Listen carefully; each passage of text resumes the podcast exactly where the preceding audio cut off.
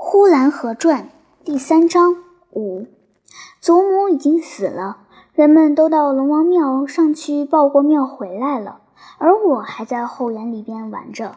后园里边下了雨，我想要进屋去拿草帽去，走到酱缸旁边，一看有雨点啪啪落在缸帽子上，我想这缸子该有多大？这起雨来，比草帽一定更好。于是我就从缸上把它翻下来了，到了地上，它还乱滚一阵。这时候雨就大了，我好不容易才设法钻进这缸帽子里去，因为这缸帽子太大了，差不多和我一般高。我顶着它走了几步，觉得天昏地暗，而且重也是很重的，非常吃力，而且自己已经走到那里了，自己也不小。只晓得头顶上啪啪打着雨点，往脚下看，脚下只是些狗尾草和韭菜。找了一个韭菜特别厚的地方，我就坐下了。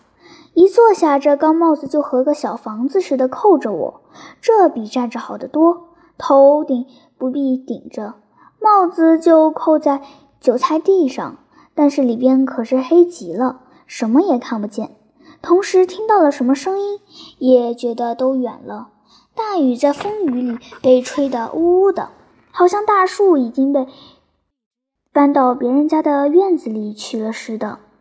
韭菜是种在北墙根上，我是坐在韭菜上。北墙根离家里的房子很远的，家里那闹囔囔的声音也像是来自远方。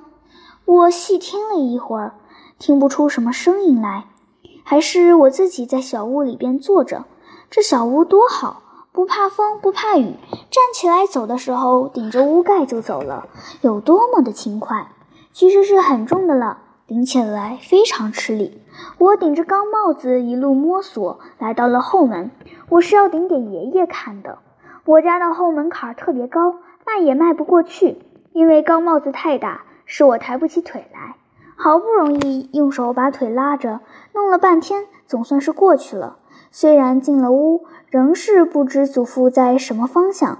于是我就大喊，在这喊期间，父亲一脚把我踢翻了，差点没把我踢到灶口的火堆上去。钢帽子也在地上捧着。等家人把我抱起来了，一看，我一看，屋子里的人完全不对了，都穿了白衣裳。再一看。祖母不是睡在炕上，而是睡在一张长板上。从这以后，祖母就死了。